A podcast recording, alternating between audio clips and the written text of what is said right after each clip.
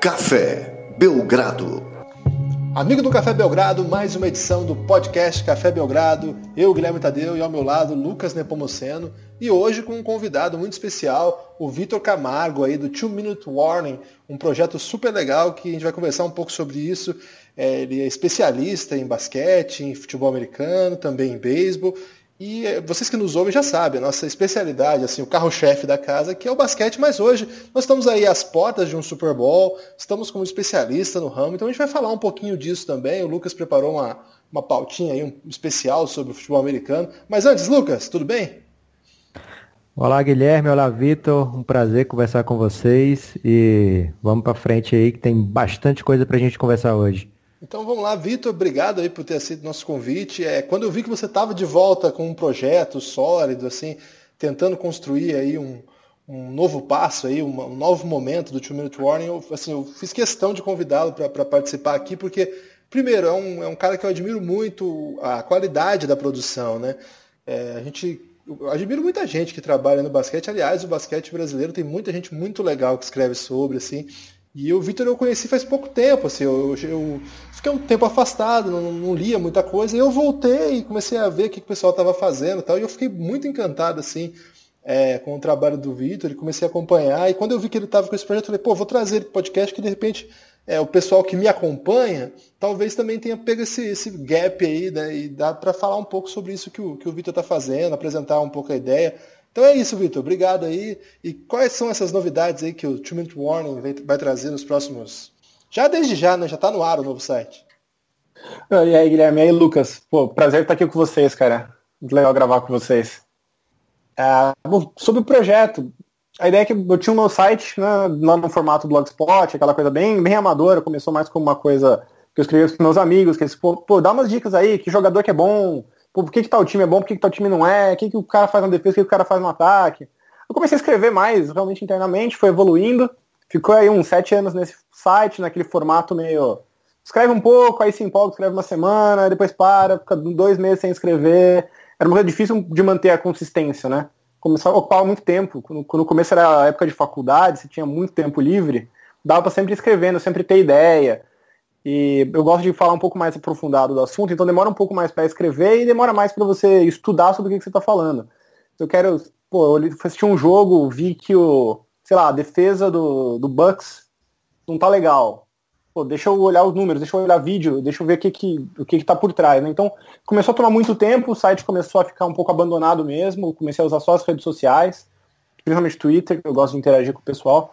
E agora, de uns tempos para cá, eu voltei meio que a escrever, voltei a ter essa vontade de falar. Coisa para falar sempre teve, o problema realmente era o, o, tempo de colocar isso no papel e passar adiante.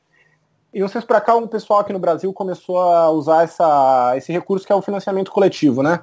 Plataformas que nem o Patreon, o Apoia-se, que você pode tornar o seu site não só um blog, mas um conteúdo mais profissional. Você pode ter assinantes, pode ter pessoas que ajudam a sustentar uh, o trabalho. E foi mais ou menos essa ideia de relançar agora. Então eu peguei um servidor novo, um site novo, uh, um domínio.com.br e fui atrás disso. Então lancei um novo formato site que é assim, cara, formato profissional, duas colunas por semana, uma de quarta, uma de sexta, sempre com mantendo assim a tradição, né, de textos compridos, textos um pouco mais aprofundados, até porque eu não consigo escrever pouco, é meio compulsivo. Mas e agora contar assim, uma parte desse conteúdo, por enquanto ainda está totalmente aberto, mas daqui a pouco a ideia é fechar um pouco desse conteúdo para os assinantes. Então quem não quer ser assinante, legal, você ainda tem ali uma coluna por semana, realmente sobre um tema um pouquinho mais rápido, que dá para ler numa boa, o trabalho está aí para todo mundo.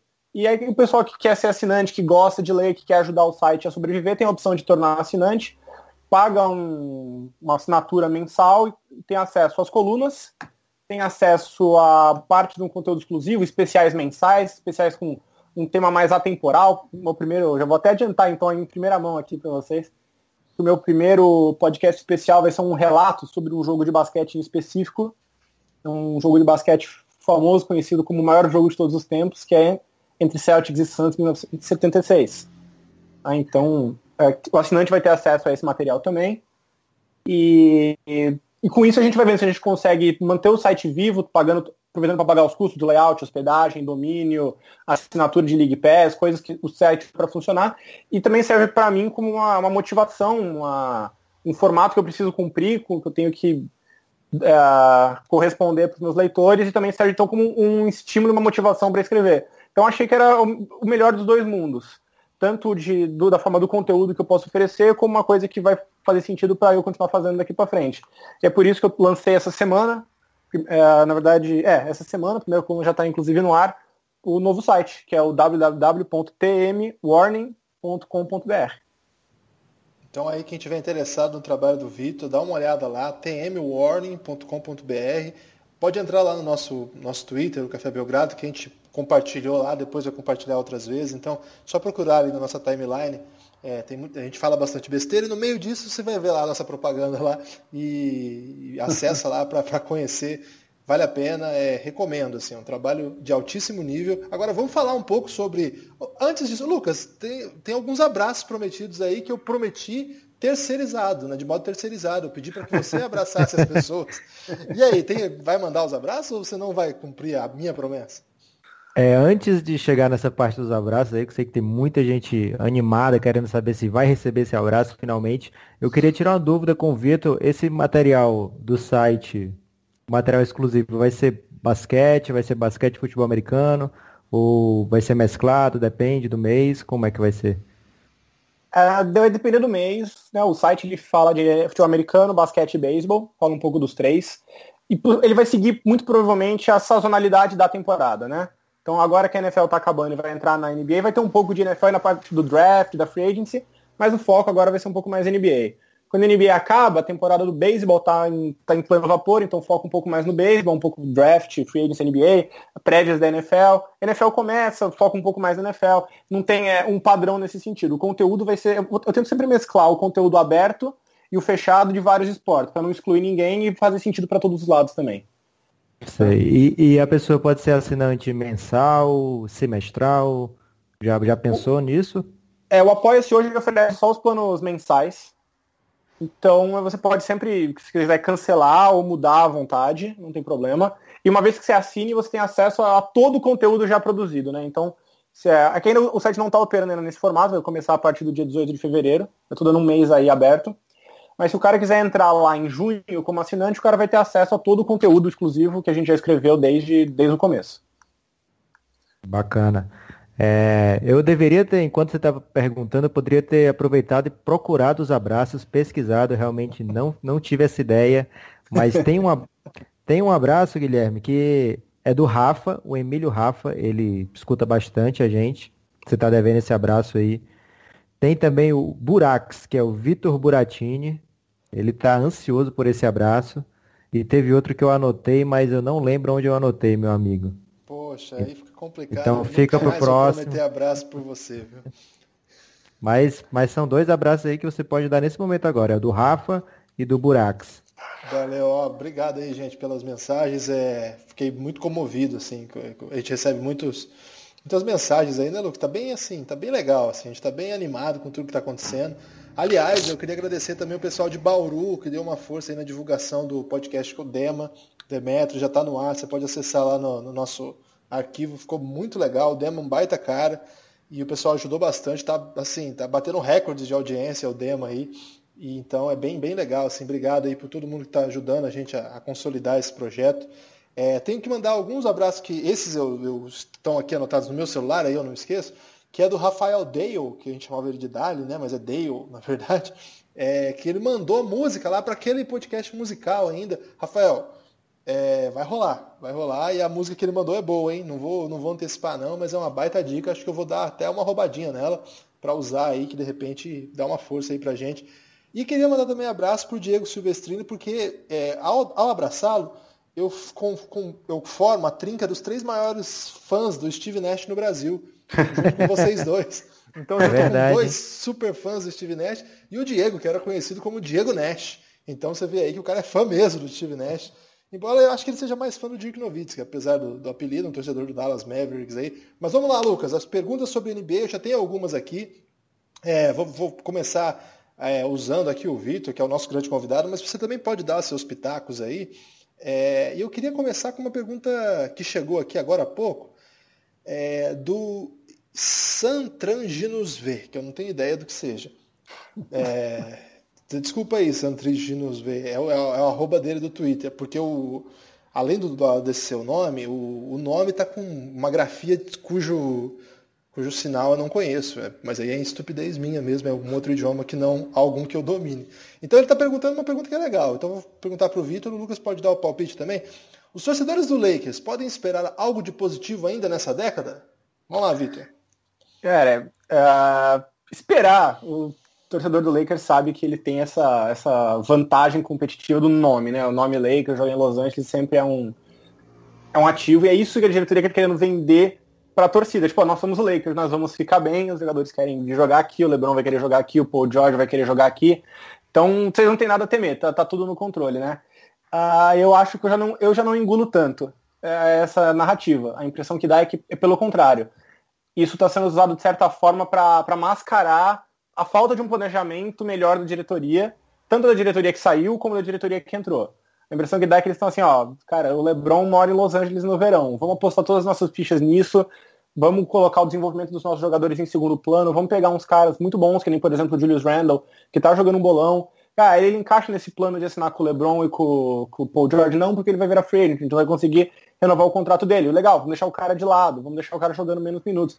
E a impressão que dá é que não existe uma coerência no que o Lakers quer. A impressão é que eles estão totalmente vidrados nessa questão de de trazer os free agents, de trazer os grandes nomes, e eles não têm um plano B. O plano B basicamente é empurrando isso até acontecer. Então, eu acho que existe motivos para ter algum otimismo, mas se eu fosse torcedor do Lakers, eu ia estar um pouquinho incomodado com uma diretoria que é, não parece que está sabendo o que ela está fazendo em termos de médio prazo. Eu acho que você não precisa olhar mais longe do que o Lonzo Ball para ver como é que isso funciona, né? O moleque chegou, 19 anos, acabando de vir do college, Magic Johnson já falou que ele era o novo Magic, que a camisa dele ia estar aposentada um dia no, no Staples Center, que é o salvador da pátria. O moleque começou a jogar, começou a jogar mal, tinha esses problemas, é dura a transição para NBA. E aí, quando o cara começou a apanhar, o pai dele começou a falar besteira, cadê a diretoria? A diretoria sumiu. Ah, falou, o pai dele falou mal do Luke Walton, cadê o Magic, cadê o Rob Pelinka uh, ah, para falar alguma coisa a respeito? Teve que vir a Ginny Buss falar alguma coisa. Então, eu não estou muito, muito otimista não com a forma como a diretoria está conduzindo e com o plano que a diretoria não parece ter, além do, do plano de conseguir o home run com, com o LeBron. Então eu acho que tem bons talentos que se o time decidir, não, beleza, ó, não conseguimos nada com o LeBron, o Paul George ficou em Oklahoma City, vamos apostar na molecada, vamos cultivar esse núcleo. Eu acho que eles têm bons jogadores, eles têm boas perspectivas. De repente o Lonzo pode evoluir, se tornar uma estrela, de repente o Brandon Ingram, que está jogando muito bem no segundo ano, vai dar o salto, o Kuzma é um bom pontuador, tem bons uh, role players, que nem o Randall, Larry Nance, dá para você cultivar alguma coisa aí e tentar depois você encaixar as peças que faltam. Ou você pode uh, realmente sonhar que vai dar certo esse grande plano da free agency.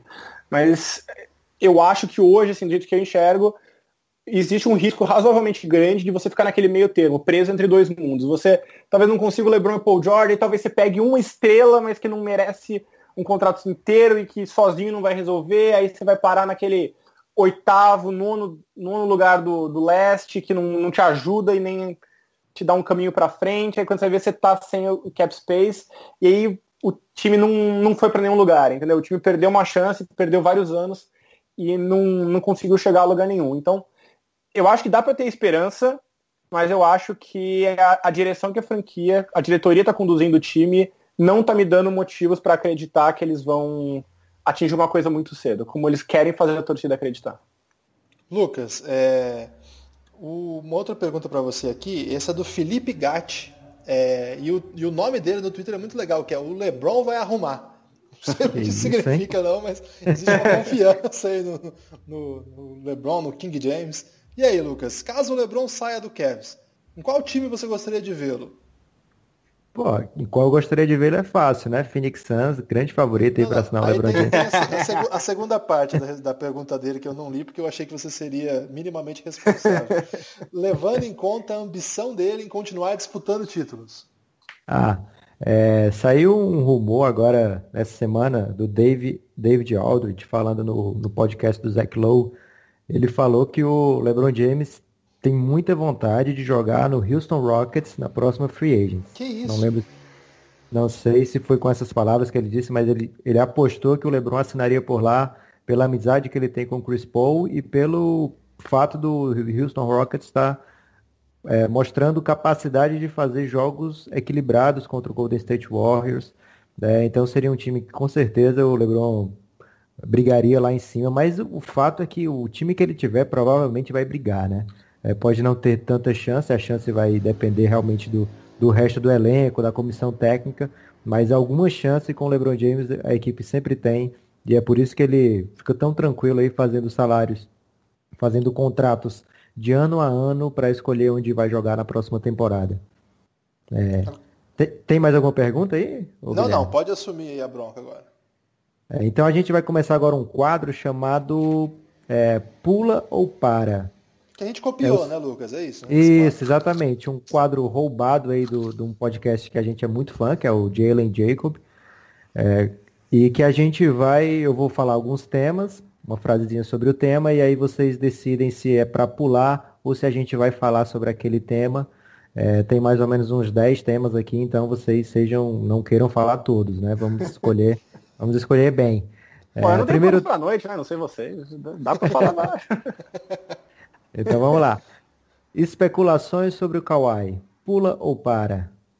Pula. Dói muito, pula. É, situação do Isaiah Thomas no Cleveland Cavaliers. Para. É, vou então, deixar só, só, o Vitor falar nessa. É, nesse samba do crioulo doido, que é o Cleveland nesse momento de janeiro, saíram alguns boatos seguidos que juntos não, não tem tanta lógica, mas que saíram juntos. E aí a gente vai querer ouvir do Vitor o que, que ele pensa disso tudo.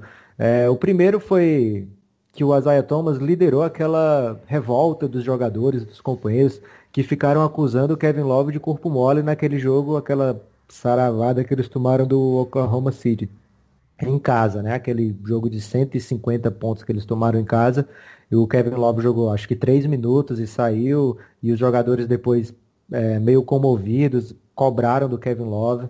E uma coisa estranha disso tudo, do Isaiah Thomas ter puxado esse motim, foi que ele jogou com Kevin Love antes de dos dois jogarem na NBA, né? Eles jogaram juntos aí no, num tipo de juco, né? No, vocês sabem mais do que eu é, o tipo de, de campeonato que eles participaram lá, que eu é, não chega a ser o colegial, mas também não é no, na faculdade ainda. É, um tipo é, é uma liga alternativa, mais ou menos, que times jogam, jogadores jogam geralmente durante o colegial.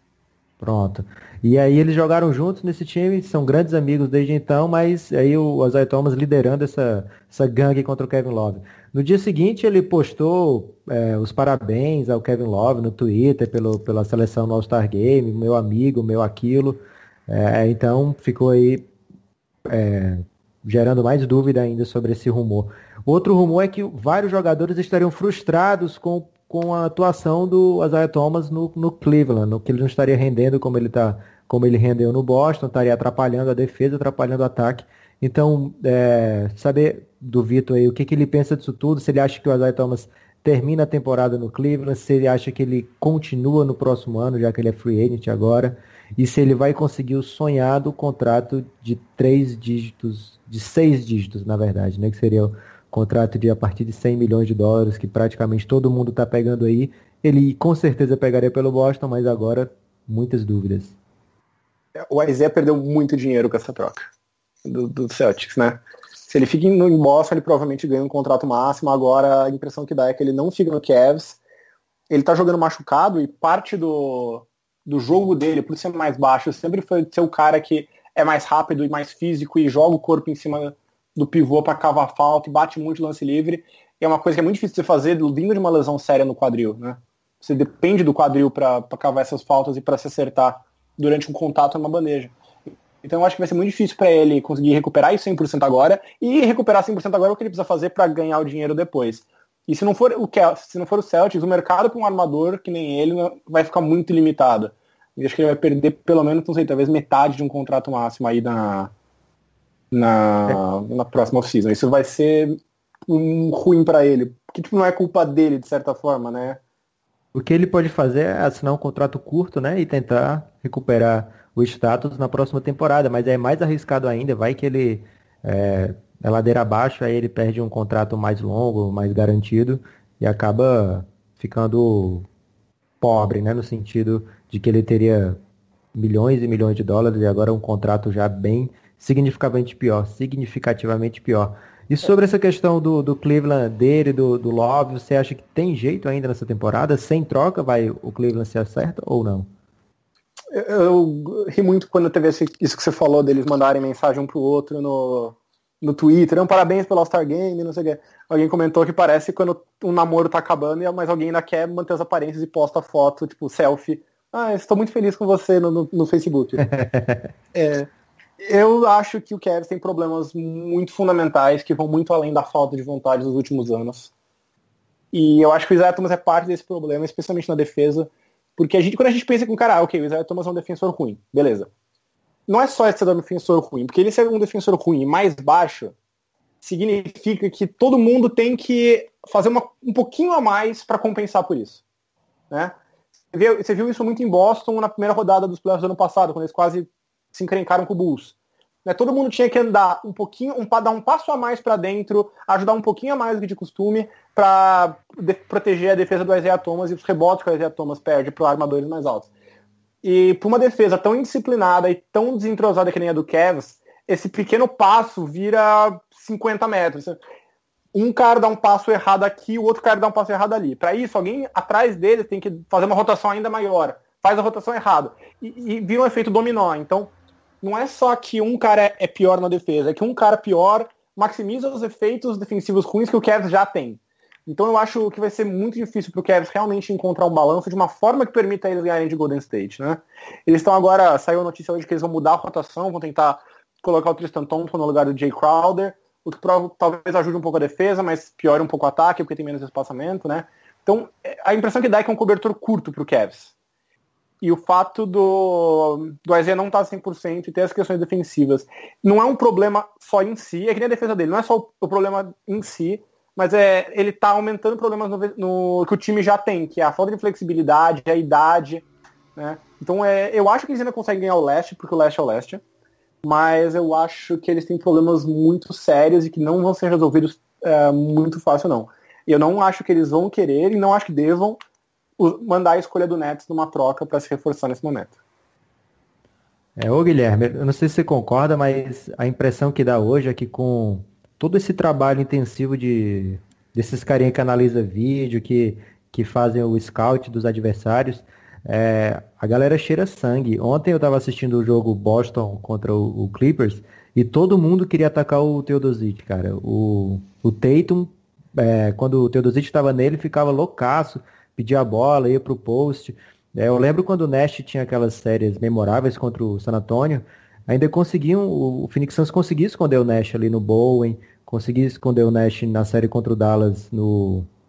Esqueci agora aquele cara do Dallas que não matava muita bola. Mas dava para esconder o armador assim, mas hoje em dia tem muita troca, todo mundo tem que trocar. É, fica meio complicado esconder essas deficiências na defesa, né? Ah, hoje o, o esporte é mais coletivo, né? Também, é, acho que o, fato de ter mudado a defesa também muda muito, né? O, o jeito de, de, se jogar e tudo mais.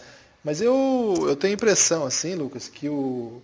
Acho que varia muito de time para time, né? Você, você, falou de um time aí que é super bem treinado, né? Você tá falando que, que quer explorar de fato aquilo que aquilo que o outro tem de pior, tá? Mas não é um padrão. Eu acho que se você olhar alguns times da NBA, passam e não acontece nada disso, né? Eu acho que não é só ter equipa, essa equipe básica aí de, de analytics, né, de é, centro de inteligência, sei lá como é que chamam isso. Eu acho que tem a ver também com o comando técnico, com o modo que o time joga. Né? Você deu um exemplo aí de um, de um dos melhores times da NBA coletivamente hoje, que é o Boston Celtics. Né? Acho, que, acho que tem casos e casos. Assim, não, não, acho que um cara como o Brad Stevens, que vem de, um, de uma formação do basquete universitário, assim, foi técnico de fato de um time universitário, que sabia das suas limitações e precisava ler o adversário para ganhar os jogos, é diferente, por exemplo, de um, de um time é, que joga no um contra um, joga com super estrela dominando a bola metade do tempo. E aí o exemplo óbvio é o Westbrook, mesmo que o técnico dele também venha do universitário, né? Mas aí você vê que não tem nada disso, né? Você não vê o Westbrook procurando o Teodosic, por exemplo. É outro, é outro sistema, outra lógica, assim. Acho que varia.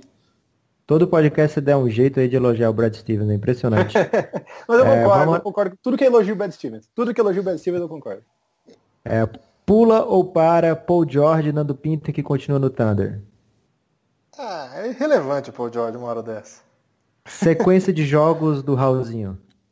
Ah, vou falar. Eu sou, sou parceiro do pai do Raulzinho, então eu vou usar esse. Não pula então não. vamos lá. Deixa comigo. É, Seis jogos seguidos do Raulzinho, é, igualando a maior sequência dele na temporada, para você ver como tá esporádico o uso dele. Ele também teve problema no joelho, problema de concussão, mas agora parece que ele tá mais ou menos firme no, no role dele, né? Ali 12, 15 minutos. E nesses últimos jogos, nesses seis jogos, nenhum ele foi negativo para o time. Todos ele trouxe pelo menos um, um, um plus-minus positivo. É, ou seja, o time melhorando com ele em quadra, pelo menos enfrentando reserva também, conseguindo manter a vantagem ou diminuir um pouco a vantagem. Ele é hoje a nossa maior esperança de minutos é, para frente na NBA, porque eu pelo menos tinha a expectativa que o Felício fosse fazer uma boa temporada no Chicago Bulls devastado, mas acabou que chegou uma turma ali que tomou conta do garrafão e não deu espaço para ele, né? É, é o Raulzinho a nossa esperança da pachecada? Então, Vamos, primeiro eu vou falar é assim, é, o Raulzinho, queria mandar um abraço pro pai do Raulzinho, um baita cara, assim, baita cara do basquete. Hoje ele não está trabalhando no basquete é, nesse momento específico, até por, por, questões pessoais, mas continua acompanhando aí é, a comunidade do basquete. Foi um grande jogador, teve um trabalho de técnico muito bom, e pena que não teve continuidade, acabou seguindo outra trajetória. E eu torço muito pro Raulzinho porque desde sempre foi um menino muito consciente de tudo, sabe?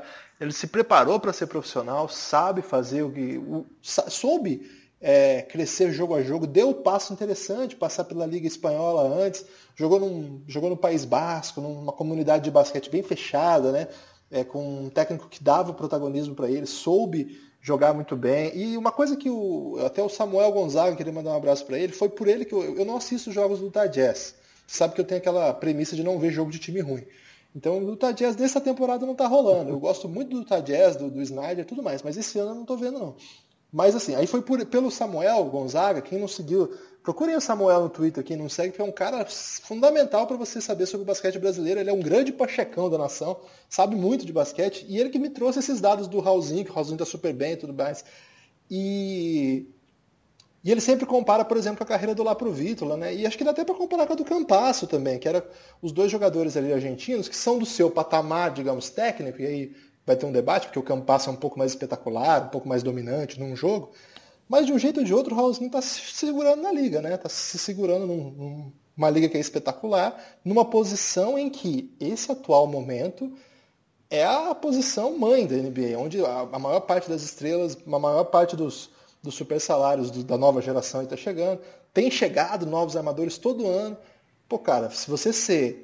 Vamos supor que cada time tenha três armadores. Você ser um dos 90 armadores do mundo hoje que jogam na NBA, é muita coisa. É muita coisa mesmo. E por isso, agora o segundo passo da minha resposta, não dá para esperar muito além do que ele já está fazendo. Ser um reserva bom de um time médio. Agora, é difícil, cara, porque você vai que o Utah pega uma escolha média de novo, vai lá e pega um armador que é um pouco melhor. E fica um pouco difícil, né? Então é uma carreira muito difícil essa de armador profissional na NBA.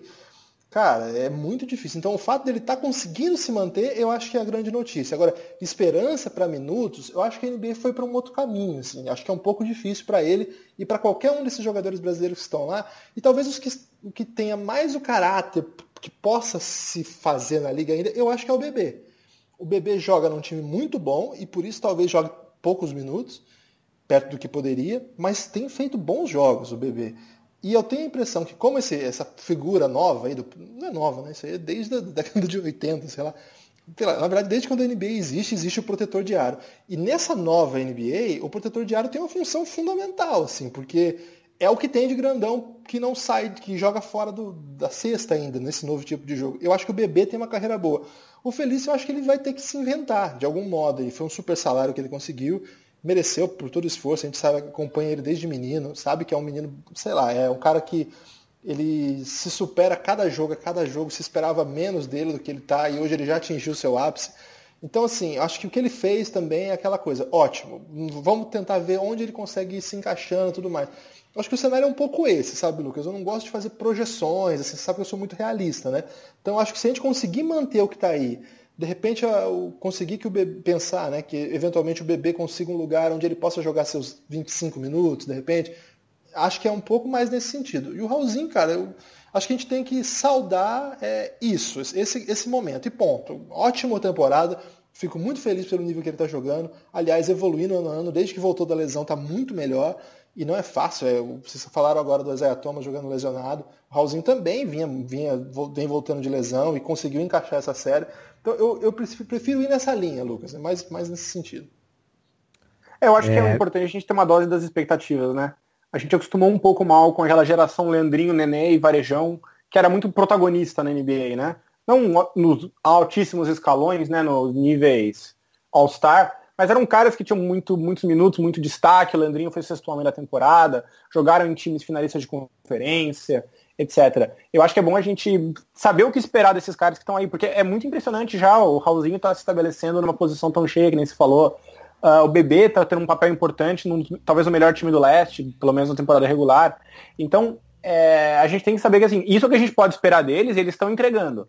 Não, a gente não pode cobrar deles uma coisa que eles não são. Né? A gente torce, mas a gente não pode cobrar uma coisa que eles não são. Né?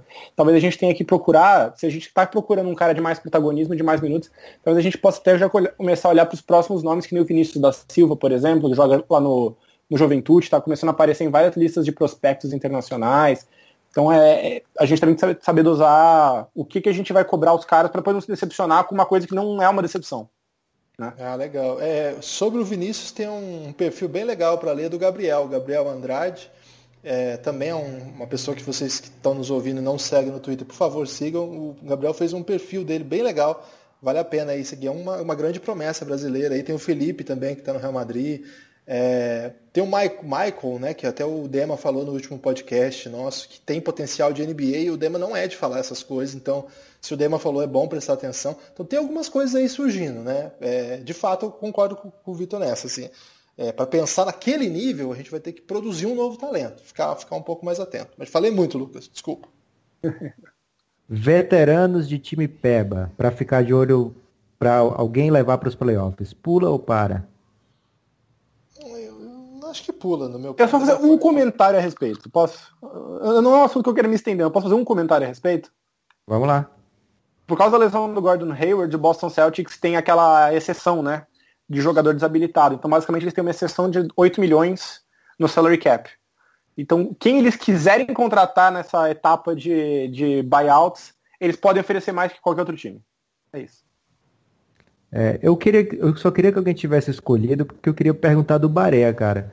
É, o Bahrein é um jogador tão chato, tão. Ele tem um jogo tão vencedor, assim, ele, ele fica de carrapato lá. Eu queria entender por que, que nenhum time vai atrás do Bareia para os playoffs. Eu entrevistei o Bareia uma vez, ele foi gente boa, assim, mas ele é meio é, intimidador, assim. E eu lembro que o cara, antes de mim, ficava perguntando sobre a namorada dele, que era Miss Porto Rico, uma coisa dessa. Assim. então ele tava meio mal-humoradão, sabe? Ele já foi puto. É tudo que eu tenho para falar sobre o Baré. Cara, mas ele, ele marcou o LeBron James no final da NBA e saiu vencedor, né? É uma, das, uma coisa que ele pode contar pro, pra família dele, pros netos, bisnetos. Sabe é... aqueles jogadores de futebol que só rendem em um time? O cara joga muito em um time, aí o cara sai, aí vai pra Europa, joga mal, volta pro time dele, puta, joga muito. Aí vai pra Ásia, joga mal, volta um outro time do Brasil que não é o dele, joga mal. Volta pro time dele, joga muito. É o Bareco Mavs eu não sei o que acontece no Mavs, mas no Mavs alguma coisa dá certo e o cara joga muito. Toda vez que ele tentou sair do Mavs não deu certo. É, Lakers vencendo sem o Lonzo. Pula ou para? Ah, pula, chega. Pula, não, chega de Lonzo Ball. Coringão analítico. Pula ou para? Esse é legal falar, porque eu tô, eu tô, levando muito esporro nisso aí. É, pra quem não sabe, eu tenho de, de brincadeira, assim. É, eu tenho editado alguns lances do Corinthians, assim, postado na internet. O Teleco, até queria mandar um abraço pro Teleco, tem dado uma força aí pra, pra divulgação, e aí tem um pessoal que fica meio pistola comigo. Aí hoje eu recebi uma mensagem sensacional, assim, que eu comentei lá, uma falha que o Corinthians cometeu no gol, mas uma falha normal, né? Aí o cara falou assim, agora quer dizer que é obrigado um time nunca tomar gol. Só isso, Lucas. É, o Coringão Analítico, o Guilherme crítica, tá, Ótima crítica. Guilherme tá falando aí que ele faz de brincadeira, mas não é não. Quem torcer pro Corinthians, dá uma procura esse perfil no YouTube. O Guilherme tá, tá mostrando jogos, ou gols dos jogos do Corinthians, tanto a favor como contra, e é, mostrando mais ou menos por que eles aconteceram, os méritos, os defeitos da marcação. Tá bem legal de acompanhar. Eu que não sou corintiano, tô gostando, então quem é coringão com certeza vai curtir. Copa São Paulo de Futebol Júnior, pula ou para? Eu vou te dar essa moral, viu, Lucas? Porque você só toma, você só toma invertido aqui nesse podcast.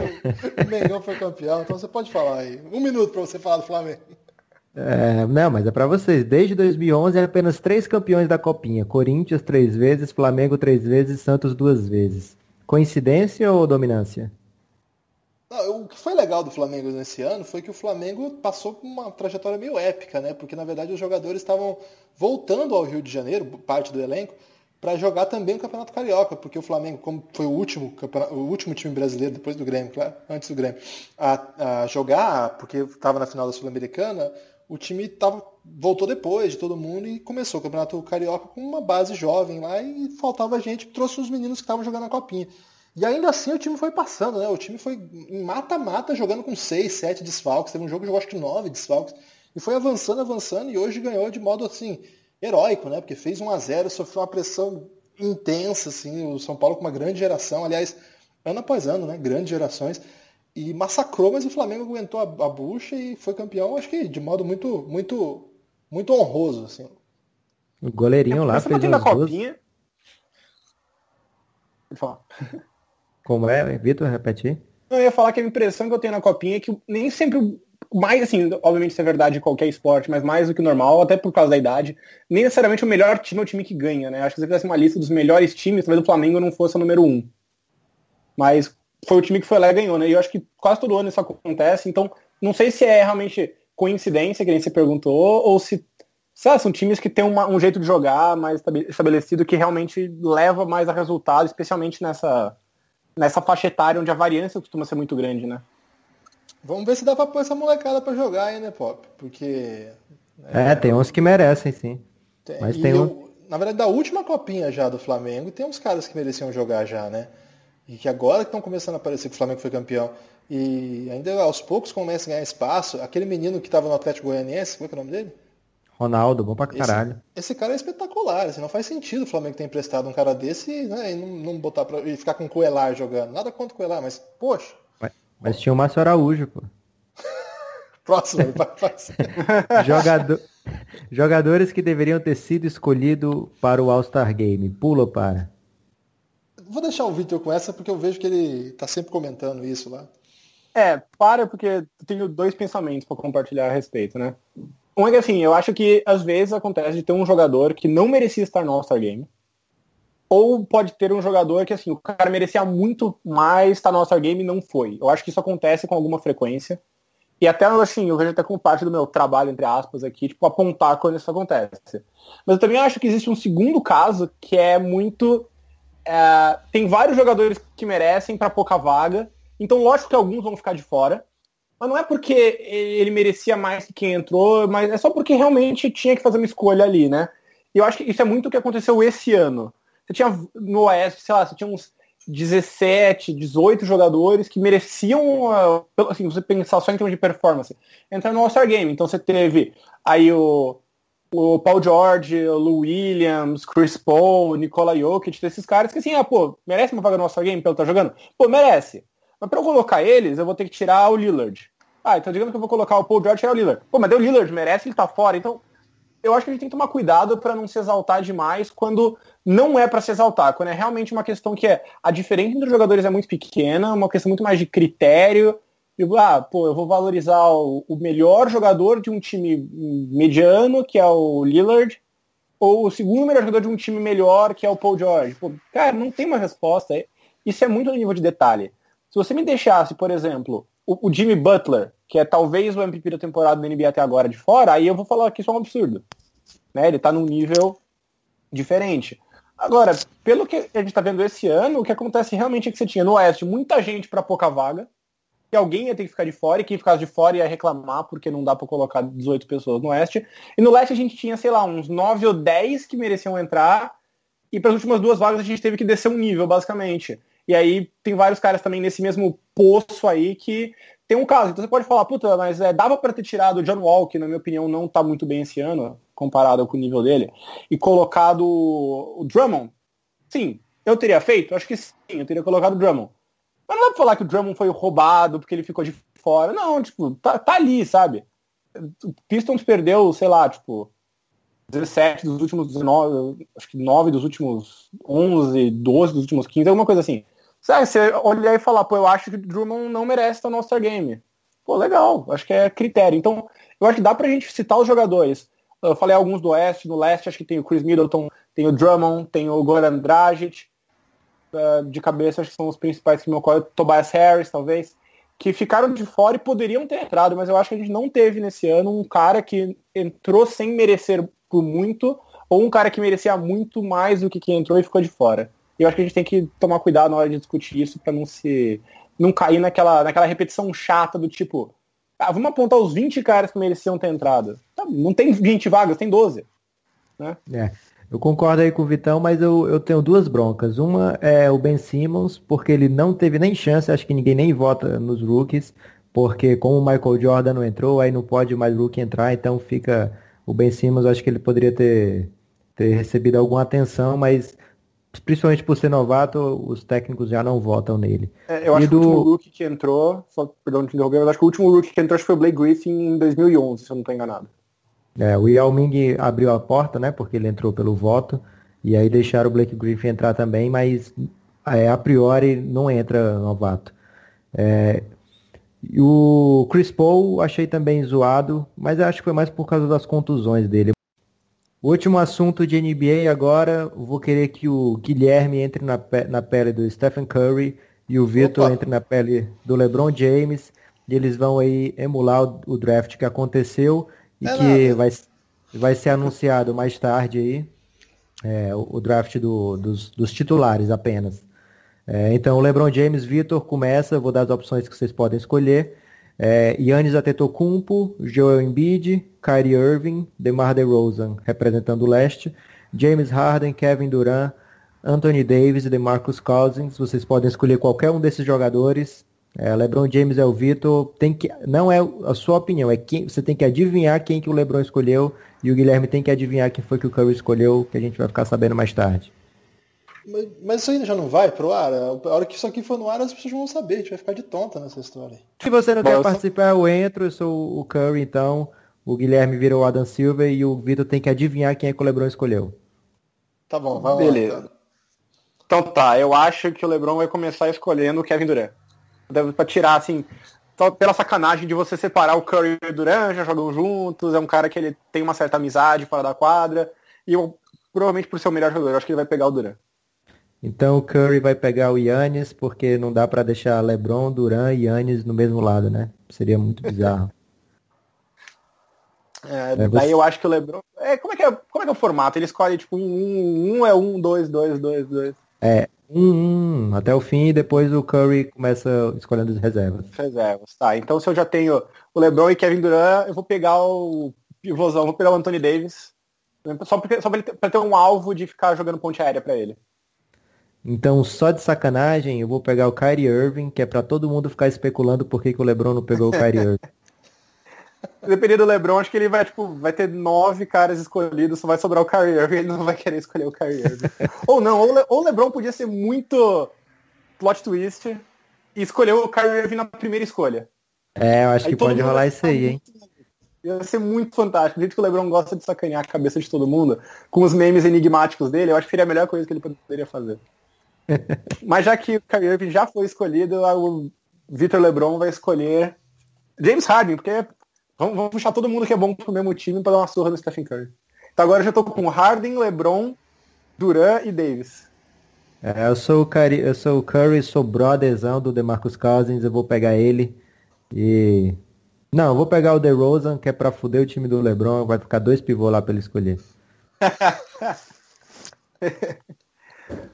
eu vou pegar então Eu vou pegar o Joel Embiid porque eu preciso de alguém pra, pra ser os memes do, do time. Já que o Lebron gosta de postar meme, eu preciso do, do Embiid comigo. Ele vai ser meu, meu social media coach. Mesmo que ele é, não, não jogue, ele joga machucado. Então, ouvinte do, do, do, podcast do Café Belgrado, pode printar aí, printar o áudio. É, o Stephen Curry saiu com Yannis Antetokounmpo, DeMarcus Cousins, Kyrie Irving e DeMar DeRozan. Timaço aí pra baixo eu ganho um, um, bônus, eu ganho um brinde. Você ganha um mês de time warning grátis. Two minute warning grátis. é, então agora vamos para a pauta NFL. Tem mais alguma pergunta aí, Guilherme, do Twitter? Não, é, cara, aqui tá, tá, tá, tá tumultuado meu Twitter hoje, então vai ficar para a próxima semana aí as perguntas que chegar. O pessoal costuma então... mandar meio em cima da hora e hoje ficou confundiu aí com o Coringão Analítico, aí eu tô sendo mais xingado, ofendido. Assim. então ficou bem então vamos, vamos rapidinho a pauta de NFL, que eu sei que tem bastante gente aí, brother do, do ah, Vitão escutando. Pergunta, Passa a primeira, que acho que deve ser a única que você vai saber fazer. Eu vamos não sei nada de NFL, mas eu sei que o Tom Brady é foda pra caralho. E eu não entendo como é que o cara é tão foda. E assim, eu, eu, de vez em quando eu assisto os jogos, sabe? Mas eu fico muito confuso, assim. Eu, de, eu juro que eu fico confuso mesmo, assim. E eu me esforço para entender, eu fico confuso. Mas uma coisa que é impressionante é que ele acerta todos os passes que ele dá. e aí parece que ele é bem melhor que os outros, assim. Como que é isso, Vitor? Ele é tudo isso? Eu, ele, é, ele é tipo Pelé, assim? Eu não acho que ele é o melhor em termos de qualidade pura, assim. Tipo, eu acho que tem jogadores mais talentosos que ele, né? Mas é, é, que o Tom Brady ele é inegável, porque além da qualidade, o cara tá aí há 17 anos mantendo uma consistência impossível e ganhando tudo, né? Ninguém ganhou mais que ele na história da NFL, nenhum quarterback ganhou mais Super Bowls que ele. Então, não dá pra você discutir com a, a, assim, a carreira dele. Você pode ter um cara que foi tecnicamente um pouco melhor, mas que não fez o que ele fez. Qual você acha melhor? Não vou responder essa pergunta. Mas sobre os passes que você falou, é que um pouco do que. Não é que ele não seja bom, obviamente, não estou de forma alguma falando isso. É que o que faz ele parecer que acerta todos os passes é, em parte, porque o time tem um estilo de jogo baseado muito em passes rápidos, né? É aquela coisa de você pegar a bola e soltar rápido, um passe curto, um passe lateral que ganha sete jardas. Claro que ele dá os passes longos, mas como uh, o Patriots é um time que foca muito nesse ataque, especialmente uns anos para cá, o aproveitamento dele tende mesmo a ser maior. E ele é muito bom porque é sempre uma série de pequenas coisas, né, que compõem o que o cara faz. Mas, cara, é, é uma olhada pro lado de, contrário para congelar um jogador da defesa e abrir um espacinho a mais é saber exatamente qual cara mais rápido está marcado por um cara um pouco mais lento e, portanto, vai conseguir abrir mais espaço. É, é ler a defesa para saber onde que está marcando, então onde que está o espaço. Então, se minha jogada é essa, esse cara vai entrar no, no espaço, no buraco X aqui, é, depois de dois passos para trás. Enfim, é, é, quase robótico, assim, um, um nível de a quantidade de informações que ele consegue computar e tomar uma decisão rápida é muito grande. Então, não é que ele só seja bom porque o time faz passes curtos. O time faz passes curtos porque o Tom Brady é um gênio nas coisas que levam a um bom jogo de passe curto. Mas às vezes na, na percepção quando você está jogando, é, faz ele acertar mais passes e dar essa impressão de que ele não erra nunca também. Ô, Vitor, Mas eu não é... digo isso como uma crítica, de forma alguma. É... é engraçado quando a gente acompanha basquete assim, ao longo dos anos, a gente vê que, mesmo tendo um talento maior de um jogador como o Jordan, por exemplo, que você pode dizer que hoje ele tem muita gente que acha que ele é o maior de todos os tempos e tal, mesmo jogando na geração anterior. A gente vê a evolução de geração para geração, né? A gente vê sempre a geração nova fazendo coisas que a geração passada não conseguia. É, na NFL, a impressão que eu tenho, que eu acompanho bem menos do que você, é que os quarterbacks da geração passada são melhores do que a dessa geração. Eu tô falando bobagem ou, ou, tem isso mesmo? Porque a gente fala esses nomes principais da geração passada, que ainda alguns estão jogando ainda, como o Tom Brady, o Aaron Rodgers, mas... Você colou isso aí ou você já sabia? não, pô, eu escuto sempre o podcast do, do Bill Simmons, então eu escuto bastante falar sobre NFL, né? Apesar de não entender Ele atrasou porque ele tava compilando esses nomes na Wikipedia, pode admitir. Fiquei surpreso, viu, Lucas? Tá de parabéns aí. Aí eu queria saber se você, é, você acha que essa geração de quarterback está pior ou é porque ainda, ainda vão brilhar, vão fazer carreira ainda e depois que a gente vai poder apreciar a carreira desses caras? Uh, eu acho que tem um pouco de três coisas, né? Eu acho que uma parte é que assim, esses caras esses quarterbacks da geração passada, eles pegaram uma mudança na NFL, uma mudança de regra mesmo. Quando eu digo mudança, eu digo prática mesmo. De regra que ele jogou muito na direção do quarterback a vantagem, né? Então, de repente, você tinha muito menos opção de derrubar o quarterback, você tinha muito menos opção de marcar o recebedor, e os números ofensivos meio que explodiram. E, obviamente, os quarterbacks explodiram juntos, né? O talento foi exponencializado nesse sentido, né? O, cara que era bom virou ainda melhor. E agora você está começando a ver um pouquinho as defesas adaptarem um pouco mais. Então, eu acho que pode ter um, um pico estatístico, vamos chamar assim, que ajudou a percepção desses caras. Eu acho que a segunda coisa é isso que você falou assim, vamos dar um pouco mais de tempo ao tempo também. O Carson Wentz, por exemplo, o cara, se ele não estoura o joelho, ele provavelmente ia ser o MVP desse ano. O cara tá no segundo ano, né? Jared Goff, ano passado foi péssimo, esse ano foi um dos melhores da liga. Então eu acho que ainda tá cedo pra gente falar muita coisa eu acho que a gente ainda vai ter que esperar um pouco mais. O Tom Brady só virou titular também no, no segundo ano, quando machucou o outro jogador. Peyton Manning só foi realmente começar a ganhar lá pro terceiro ano. Então, tem um, acho que um pouco de paciência necessário. E eu acho que um terceiro ponto é que não é que a geração atual não seja boa, é que eu acho que a geração passada também foi muito fora da curva. Né? Foi acontece às vezes, por, um pouco por, acaso, mas eu acho que realmente isso aconteceu muito. Da uma, chama geração que é, o mesmo pegando tudo que o contexto que eu estava até comentando que favoreceu, por exemplo, né? Essa questão das regras e tal. Mesmo você tirando a questão do contexto, eu acho que era uma geração muito fora da curva. Eu acho que é muito injusto a gente. Assim como eu estava falando mais cedo sobre os jogadores brasileiros, que a gente não pode querer que esses jogadores de agora, eles são o que eles são, eles não são a geração passada do Leandrinho, do Nenê e do Varejão. Eu acho que a gente também tem que ter um pouco de paciência e saber que nem toda geração vai ter um Tom Brady, um Peyton Manning, um Aaron Rodgers, e o Drew Brees, que são aí quatro dos dez maiores quarterbacks de todos os tempos, né? Os anos 90 lidaram um pouco com isso. Os anos 80 foram um, um pico muito grande. Dan Marino, uh, Joe Montana, John Elway. Então, também foi um ponto muito fora da curva. Os anos 90 vieram, os anos 90 foram bons de quarterback. Né? A gente teve aí o Steve Young, teve o, o Troy Aikman, teve o Jim Kelly, teve muitos bons quarterbacks. Mas sempre tinha esse negócio de, ah, mas não é tão boa que nem a anterior. E acho que também tem um pouco dessa a gente também tem desapegada desse, desse, desse parâmetro de excelência antigo que é um pouco irreal. Então acho que pode ser um pouco das três coisas.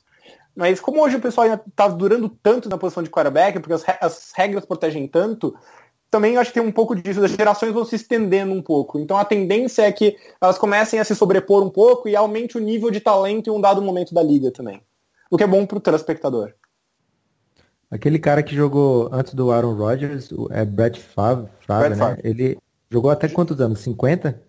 41, 42? 50, ah, Lucas, tava indo bem, mas é agora Não, falei zoando porque é, ele era o, o, o, ícone assim, do cara que durava muito, ele se aposentava, aí alguém se machucava, ligava para ele, ele voltava. E a galera zoava muito porque ele era muito velho, mas agora o Tom Brady tá aí já com 41 agora, é? 30, acho. O Brady jogou até os 41, conferi aqui. E o engraçado do Favre é também ter um pouco dessa adição na percepção, porque ele é aquele cara assim, puta, vou aposentar. Desaposentei. Ah, é. ah, parei, não, parei, parei, parei. Voltei! Aí, beleza, parei de novo. Aí tinha aquela notícia no off-season, tipo assim, ó, Favre foi visto treinando e vai voltar de novo. E virou meio que um circo, sabe como é que é mídia, essas coisas, né? Virou aquele circo. Então, isso acho que também ajudou a, a percepção de que ele estava durando para sempre e não aposentava nem a força. Mas é verdade, ele jogou até os 41, o Tom Brady tá jogando até 40 e fazendo parecer fácil. Eu acho que outros quarterbacks vão vão chegando lá um pouco, especialmente caras que não joguem tanto levando porrada fora do garrafão, né? O próprio Peyton Manning, por exemplo, se não me engano, jogou até 37, 38 anos. Então, 39 anos. Então, acho que é como, como eu falei das gerações estarem se estendendo porque as regras protegem mais, talvez a gente veja mais quarterbacks chegando lá. É, o Super Bowl esse ano vai ter no cinema com o Rômulo? Vai, vai, vai. Eu, eu, fui duas vezes já assistir. É, eu vou por causa do, do caos do Rômulo mesmo, né? Assim, porra, baita camarada. E, eu sempre vou com meu, com o meu primo Kaique, a gente fica meio perdidão, cara, porque a galera da NFL é meio, meio diferente da minha galera, sabe? A galera vai e, cara, a galera meio que fica se ofendendo, é uma coisa meio, meio pesada, assim. Eu, eu não conheço bem a galera da NFL, né? mas a galera que vai ao cinema onde eu fui ver os jogos, as duas vezes que eu fui, e é uma transmissão sensacional, né, cara? O Romulo e o Mancha, nossa, eles dão um show. E, cara, eles ficam se ofendendo, e eles ficam brigando, a galera é meio confusa, sabe? Eu fui na Copa do Mundo ao, ao, ao, ao cinema algumas vezes assistir os jogos, né? Cara, era outro clima, sabe? Imagina, futebol, tá? Eu fiquei um pouco, eu fiquei meio, meio tenso, assim, a galera tem um, uns gritos meio é, guturais, assim, sabe? Uma coisa meio assustadora, assim, é... Fiquei um pouco tenso. Não, não aconteceu nada porque, em geral, eu não torço pra ninguém, né? Isso que é legal também. Eu sempre torço porque tá perdendo. Pra, pra dar uma emoção e tal. E é, aí, eu acho que. Às vezes que eu fui, aconteceu isso, assim, de ficar meio tenso, assim, aí eu falei, cara, acho que vou ficar meio quieto aqui. E, tinha gritos, ofensas, é uma coisa. Mas vale a pena pelo, pela, pela diversão. Eu acho que, de certa forma, o futebol americano foi o que pegou aquele lado um pouco negativo do futebol, né? Aquele clubismo um pouco exagerado, aquele negócio de, você não pode fazer uma piadinha com, com, algum time da NFL que vem torcedor enchendo o saco, falando que você não gosta do time deles. Toda liga tem isso até certo ponto, mas na NFL eu vejo esses ânimos muito mais exaltados. Né? Essa, eu gosto de futebol, adoro futebol desde criança, mas eu sei que tem coisas que eu não gosto no futebol, especialmente esse clima de mais de uma rivalidade mais inimiga, assim. E quando na NFL, acho que um, especialmente uns, sei lá, uns 10 anos atrás, quando ainda era um nicho cresceu muito, né? Mas naquela época ainda era um pouco mais nicho. E a ESPN não transmitia todos os Super Bowls, uma parte era na Fox Sport, que era tipo ultra TV fechada na época. Então, é, tinha uma certa solidariedade entre quem gostava de NFL. Pô, tamo no mesmo barco, tamo junto, né? E acho que hoje, como popularizou muito, não tem mais tanto essa, essa sensação de tribo. Virou uma coisa mais global mesmo, e aí começou a polarizar mais. É, o Guilherme falou aí. Então, eu tava olhando aqui, mas aqui não vende cerveja, não, não vai ter graça, cara. E não leva a cinema... filha não, hein? Não, é melhor, não leva sua filha não, que a galera é bem assustadora, viu, cara? eu tava olhando a lista do, dos cinemas que, que tem os ingressos, aqui tá custando 30 reais, mas não vende cerveja lá, a maioria vende cerveja, mas aqui em Fortaleza não vão vender cerveja, então protestando não vou. E também termina é, tarde pra caralho. Pode um evento aí, se alguém quiser comparecer. É um evento organizado Aí. por um site chamado Liga dos 32, lá no Tony Romas, em São Paulo. E vai ter discussão antes, vai ter interação com o pessoal do site, vou estar participando lá como convidado. Aí vai ter cerveja. Eu tô é... esperando as passagens para confirmar minha presença. é, o Guilherme falou, mas é aberto ao público então? É aberto ao público, só tem que reservar porque a casa tem lotação. É o É. Quem quiser ir é só entrar lá, reservar, participa, vai ter sorteio de brinde e tudo. E quem quiser me dar um oi lá, é só me procurar. Pedir autógrafo também. Acho que eu só dei autógrafo, tipo, pros meus amigos próximos. Uma vez que eu participei da tradução de um, do. Não sei se vocês conhecem o livro Moneyball, né? Uh, tem até um filme e tal. Quando eu veio pro Brasil, eu ajudei a traduzir o livro, participei da tradução. E daí meus amigos compraram e de brincadeira eles me fizeram assinar o livro deles, como se fosse dando autógrafo e tal. Bem épico, hein? É, ô, ô Vitor, o Guilherme falou que sempre torce pelo mais fraco. É, esse ano tem, tem sentido torcer pro Philadelphia ou não vai dar nem jogo? Olha, eu vou falar o seguinte, no papel, como o Philadelphia perdeu talvez o melhor jogador, né, que era o quarterback, e esse é o MVP que eu falei que é o Carson Wentz, a impressão que dava era que assim, cara, não vai dar, né? É, perdeu na principal posição, perdeu o melhor jogador, é é difícil você conseguir compensar isso, ainda mais com tão pouco tempo daí para gerar entrosamento, adaptar o ataque e tal. Mas isso já tá, faz duas rodadas e os times que eles estão enfrentando estão ganhando bem, né? O Minnesota, na minha opinião, talvez o melhor time da liga. Uh, eles deram uma surra, 38 a 7. Tá bom que foi em casa, agora vai ser em campo neutro, mas eu, não, eu acho que assim, eu acho que o Patriots ganha, porque eu aprendi a não duvidar do Patriots, eles ganham todo ano. Eu até brinquei né, no, quando eles ganharam o último jogo que torcer pro Patriots e que nem torcer pro Cassino no Blackjack, porque sempre ganha no final. Mas eu não descartaria o Eagles, cara. Esse time é muito muito encardido, eles jogam com, eles têm um time muito completo, mesmo sem um grande quarterback. O quarterback tá jogando bem e eles estão sabendo colocar o quarterback numa situação onde ele não precisa fazer mais do que ele sabe. É o que eu acho que é sempre muito importante. Claro que o Patriots é especialista em fazer o oposto, né? Pegar aquela fraqueza e expor.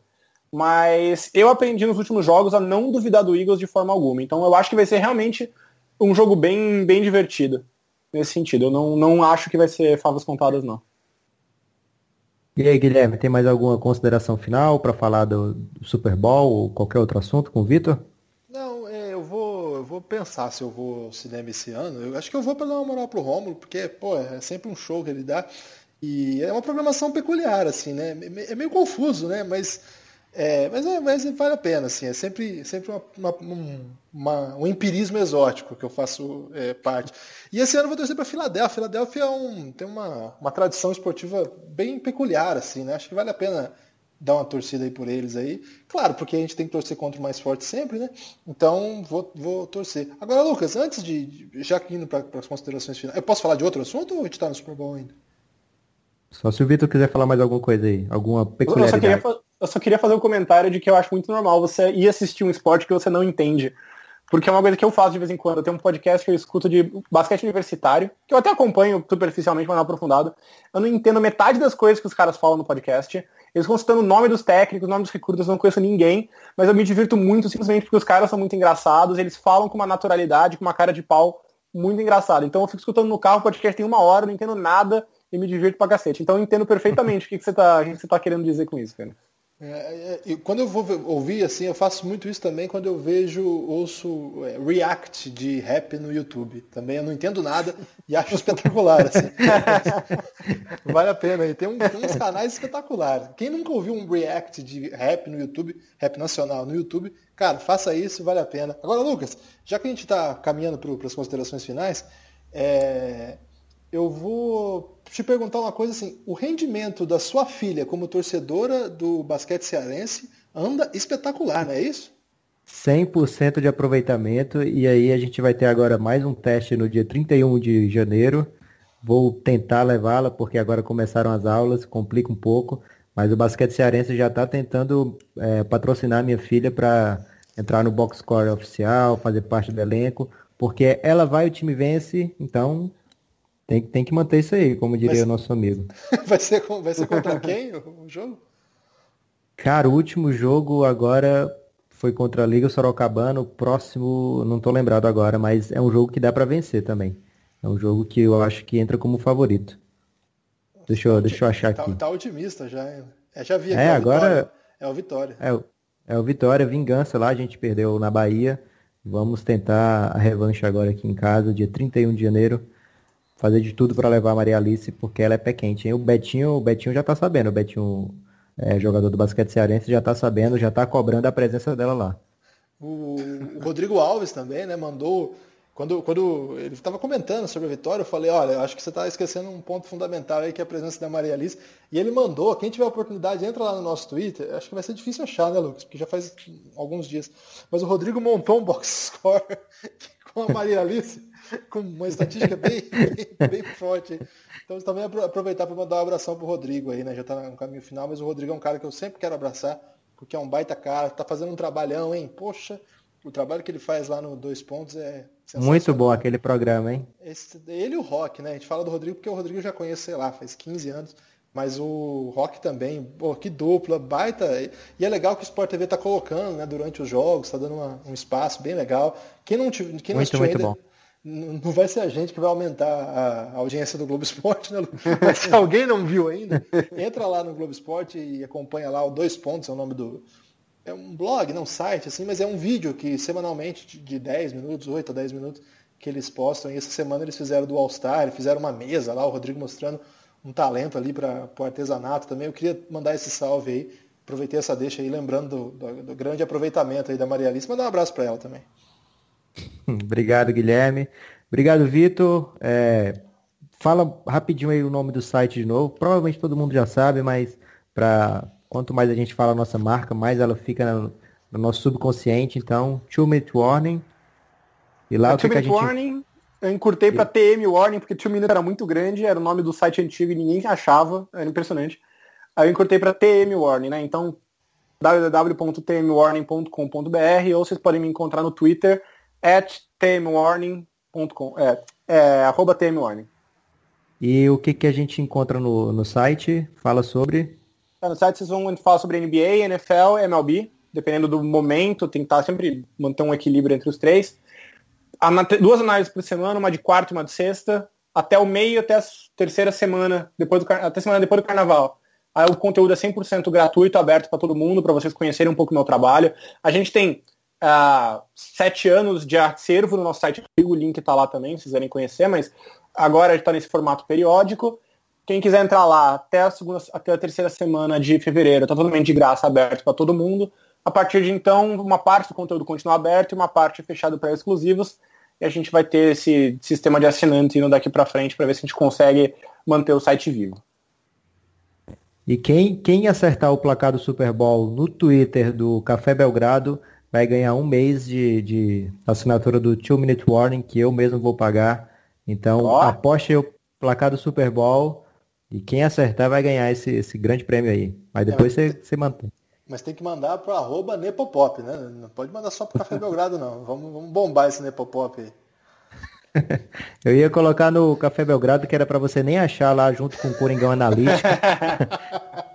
Mas pode ser também arroba Nepopop e pode cobrar que vai dar certo, hein? Grande abraço, Guilherme. Grande abraço, Vitor. Gente, obrigado mesmo pelo convite. Grande prazer estar aqui com vocês. Valeu mesmo. Valeu, Lucas. Até mais.